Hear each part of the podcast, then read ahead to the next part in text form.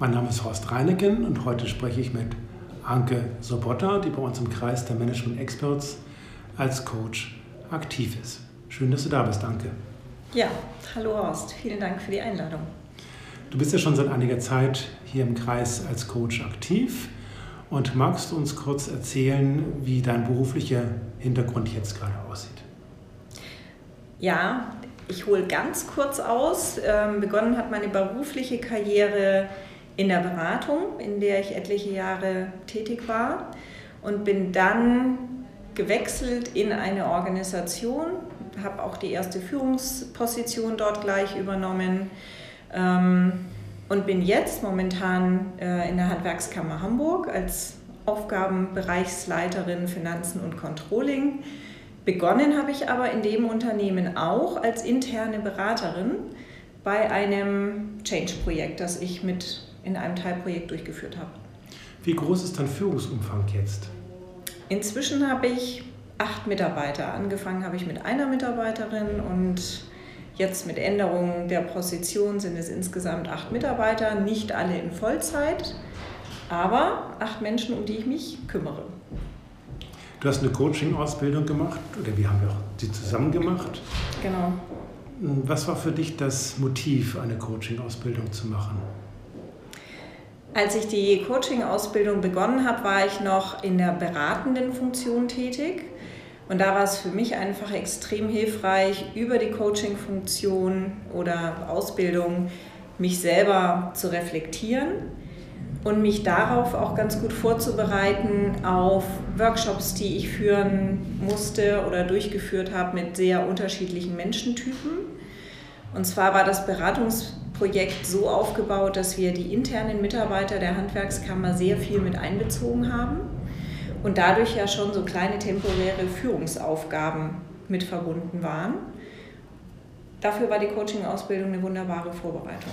Als du sagtest, ähm, du hast auf dich reflektiert, auf deine eigene Persönlichkeit, was war dir besonders wichtig oder was ist, welche Erkenntnisse hast du daraus gewonnen?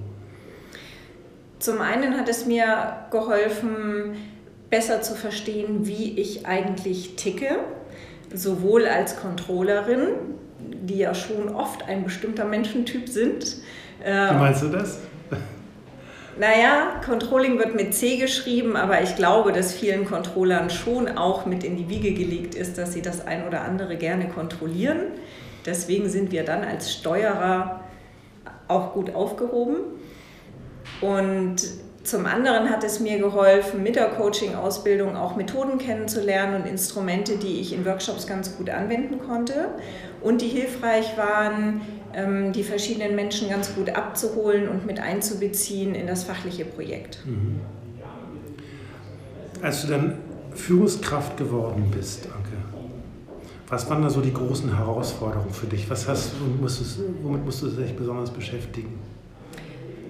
Zum einen war es das Thema aus einer etwas mehr sachorientierten Funktion heraus überzugehen in eine Führungsaufgabe, also Sachthemen loszulassen, anderen zu übergeben und zwar umso verantwortlicher, umso motivierender für die Mitarbeiter. Also die Leine loslassen in Richtung eigene Verantwortung. Genau. Und die zweite Herausforderung war, die Menschen so arbeiten zu lassen, wie sie es gewohnt waren. Ähm, denn sie waren vorher schon fachlich gut ausgebildete Kräfte in der Handwerkskammer. Und zu akzeptieren, dass eben nicht jeder so arbeitet, wie ich das tun würde, wie, sondern jeder seinen eigenen Stil hat. Wie ist dir das gelungen? Hast du für dich einfach den Reim gemacht oder entschlossen, so ich lasse die Leute jetzt so, wie sie sind? Dann springt doch wahrscheinlich immer wieder so ein Automatismus bei dir an. Wieso macht er das nicht so, wie ich das will? Wie, wie kommst du damit zurecht? Wie hast du dich da in, umstellen können? Ich hatte tatsächlich mit, insbesondere ein Mitarbeiter kommt mir da ins Gedächtnis, immer wieder atmosphärische Störungen, wo ich mich dann mal zurückgezogen habe und gefragt habe, woher kommt das eigentlich? Und eigentlich ist es doch schade, denn es stört uns beide. In der fachlichen Arbeit. Also unnötiger Sand im Getriebe, würde man wahrscheinlich sagen. Ähm, und habe dann schon auch geschafft, über die Instrumente der Coaching-Ausbildung einmal nochmal mich selber zu reflektieren und zu sagen, woher kommt das eigentlich bei mir? Da den Schritt zurück zu machen und dann zu sagen, so, und was sind eigentlich die Stärken des Mitarbeiters und wie kann ich die am besten herauskitzeln, damit er seine Arbeit gut machen kann? Mm, ja, und ich musste tatsächlich mich einfach ein Stück weit zurücknehmen und äh, auch Vertrauen haben und mit einer wohlwollenden Haltung, dass das so wie er das macht, auch in Ordnung ist und vielleicht auch ein bisschen mehr aufs Ergebnis gucken, ähm, haben wir sehr gut zusammengefunden. Ergebnis, auf das Ergebnis gucken. Dann hast du ja schon sehr stark losgelassen und darauf vertraut, wie du sagst, dass das richtig läuft, dass, das, dass er seinen Job richtig macht. Du zwischendurch mal ein bisschen stibitzt und um die Ecke geguckt, mal so sprichwörtlich oder mal übertragen, ob das alles im richtigen Sinne läuft oder hast du irgendwo zwischendurch mal ähm, ähm, Reportings oder Anjo Fix oder sowas vereinbart? Wie hast du das gemacht? Ja, wir haben Jurfixe, wobei genau mit diesem Mitarbeiter habe ich eigentlich die seltensten Jurfixe, weil das nicht so seine Sache ist. Also er ist jemand, der gerne still vor sich hin arbeitet, bis er ein Ergebnis hat. Mm, bei ihm hat es sehr gut funktioniert, nachzufragen und zu sagen, Sie sind der Fachmann, das ist gar keine Frage. Bilanzanalyse ist Ihre Stärke und Bilanzbuchhaltung. Können Sie mir den einen oder anderen Sachverhalt auch mal erklären? Also mich mindestens auf Augenhöhe stellen, wenn nicht sogar auch einfach mal eine Stufe tiefer und sagen, Sie sind zwar mein Mitarbeiter, aber Sie haben auch die größere Fachkompetenz. Holen Sie mich doch bitte mal mit ins Boot. Und das war der Weg, der bei uns beiden sehr gut funktioniert hat. Über welchen Zeitraum ist das gelaufen? Ich glaube, insgesamt haben wir schon ein halbes Jahr gebraucht, um uns da gegenseitig in der Rolle zurechtzufinden. Ich in der Rolle, dass ich eben als Führungskraft von acht Personen nicht alles können muss, und vielleicht muss man auch dazu sagen, dass mein Vorgänger, von dem ich die Aufgabe übernommen habe, eben genau diese zentrale, der zentrale Sachbearbeiter war und jeden Job der acht Personen hätte übernehmen können. Ähm, und ich für warst du, du warst die Fachkundige und konntest praktisch alles tun, was die, deine Mannschaft, dein Team auch ähm, hätte tun sollen? Nee, mein Vorgänger konnte das. Insofern bin ich in diesen Job eingestiegen und hatte für mich den Anspruch, ich muss das auch können, bis ich verstanden habe, ich ticke aber eigentlich anders. Ich bin ein Generalist und kann viele Dinge verstehen, aber nicht alles bis ins kleinste Detail selber durchführen. Und das kann ich mir auch erlauben, das darf ich auch zulassen da kann ich meinen eigenen Anspruch ein Stück weit runtersetzen, vielleicht den Perfektionisten in mir ein bisschen zurückstellen ähm, und eben die anderen Mitarbeiter und Kollegen arbeiten lassen und darauf vertrauen, dass sie die Fachkompetenz haben. Wie ähm, ist dir das gelungen bei der Fülle der Aufgaben, auf die du ja einen Blick haben musstest oder jetzt auch haben musst, mit deinem eigenen Zeitmanagement ähm, zurechtzukommen. Du musst ja Prioritäten setzen und sagen, okay, was ist jetzt vorrangig, was ist wichtig, was ist dringend oder was ist dringend unwichtig. Wie hast du das gemacht? Zunächst war es mir tatsächlich wichtig, genau die beiden Stichwörter, die du genannt hast, äh, mit einzubeziehen, nämlich zu unterscheiden, was ist dringlich und was ist wichtig. Was muss ich selber machen, was kann ich auch anderen überlassen. Das braucht Zeit. Die Zeit muss man sich auch erlauben. Ähm, das ist so ein bisschen die Zeit, die man braucht, um seine Säge zu schärfen, jede hast, Woche aufs Neue. Hast du auch Fehler gemacht dabei? Mit Sicherheit ja, sodass man dann einmal sich selbst oder auch andere in eine Zeitbredouille bringt.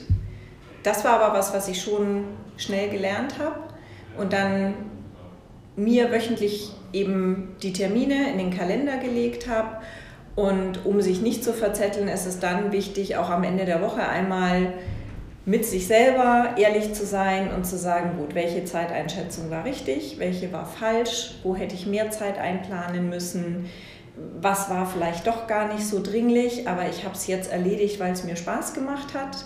hätte aber eigentlich bis nächste Woche warten können.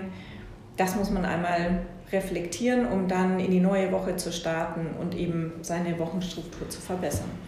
Anke, wie ist dein Vorgesetzter mit dir umgegangen? Du warst ja neu, das wusste ja auch, dass du zwar aufgrund deiner internen Beratungstätigkeit keine disziplinarische Führungsverantwortung hattest. Wie, wie hat er sich verhalten? Wie hat er dich motivieren können, dass du bereit bist, Dinge lernen zu können? Zum einen ist es ein Chef, der extrem ergebnisorientiert ist, was gar nicht negativ gemeint ist, sondern positiv. Das heißt, er mischt sich in Details gar nicht ein und geht erstmal ganz positiv davon aus, ähm, dass ich mit meinem Team die Ergebnisse auch erreichen werde. Insofern hatte ich immer die Möglichkeit, zu ihm hinzugehen. Mit ihm habe ich einen wöchentlichen Schurfix, um, sofern es notwendig ist, Entscheidungen von ihm abzuverlangen, ähm, die er dann auch wirklich kurzfristig gibt. Und ansonsten auch das Prinzip der langen Leine und das, das Vertrauen das auf ja das nicht, Ergebnis. Genau, das ist ja praktisch eins zu eins das, schon quasi ein Vorbild, wie du das selber erlebt hast und wie du es selber umsetzen kannst. Ne? Genau. Was sind Dinge, ähm, die du gerne machst außerhalb deines Jobs? Du bist ja, äh, du bist ja, segelst ja sehr gerne. Ähm, wo und wie? Wo? Zumeist auf der Ostsee. Äh, in 2018 hatte ich das Glück, ähm, zweimal in südlicheren Gefilden unterwegs zu sein. Das eine Mal bin ich in Portugal gesegelt auf der Atlantikseite von Porto nach Lissabon ähm, und habe dann im Mittelmeer selber einen Turn geskippert von Mallorca ähm, nach Barcelona. Und das war extrem spannend, weil ich eine Crew hatte, die sich zum Teil nicht kannte mhm. und auch ich nicht kannte ja, es war ein bisschen wie im Job, weil man eben auch eine, Führungs ja, eine ja. Führungskraft ist, die natürlich die Verantwortung trägt, dass das Schiff und die Mannschaft heile am Ziel ankommen, wo man auch kurzfristig Entscheidungen treffen muss, wenn sich das Wetter ändert, der Wind ändert oder, und das hatten wir, die Mannschaft nicht so fit ist, wie man hofft. Ähm, das heißt, dass wir direkt am dritten Tag uns eigentlich vorgenommen hatten, sechs bis acht Stunden unterwegs zu sein wir da aber sofort mit Seekrankheit zu tun hatten und es sollte ja dennoch ein Urlaub bleiben. Insofern ich dann die kurzfristige Entscheidung getroffen habe, dass dieser Tag abgebrochen wird und wir in den nächsten Hafen einlaufen, damit sich erstmal jeder regenerieren kann und weiterhin Spaß hat an dem Turn. Und das weiß ich aus Erfahrung. Ähm, der Körper sich erst einstellen muss auf den Seegang. Insofern muss man sich nicht gleich am zweiten oder dritten Tag mit acht Stunden Turns quälen, sondern kann dem Körper auch erstmal Zeit geben, sich überhaupt an die Bedingungen wieder zu gewöhnen. Und ist es dann letztendlich für die Beteiligten, für die Mannschaft doch noch ein Urlaub geworden? Ja, genau. Also wir waren ein sehr gutes Team und auch da war es einfach toll, weil sich ähm, jeder seinen Stärken entsprechend auch entwickelt hat. Es gab ein Crewmitglied, der super gerne ständig rauf und runter gerannt ist und am Navigationsgerät interessiert war und navigiert hat. Insofern war das eine Aufgabe, die ich abgeben konnte und mich auf andere Dinge konzentrieren konnte, wie das Trimmen der Segel oder andere Dinge, die mich auch interessieren und die mir Spaß machen. Das war eine super tolle Teamarbeit, die sich sehr organisch ergeben hat. Das ist eine schönes, äh, schöne Parallelität auch zum Job. Herzlichen Dank, Anke, dass du hier warst. Und wenn Sie mehr über Anke im, äh, als Coach erfahren möchten, klicken Sie einfach auf die Website reineken.com und da sind weitere Details von Anke Sobotta aufgeführt. Herzlichen Dank, Anke, dass du da warst. Ja, danke für die Einladung. Hat mir Spaß gemacht.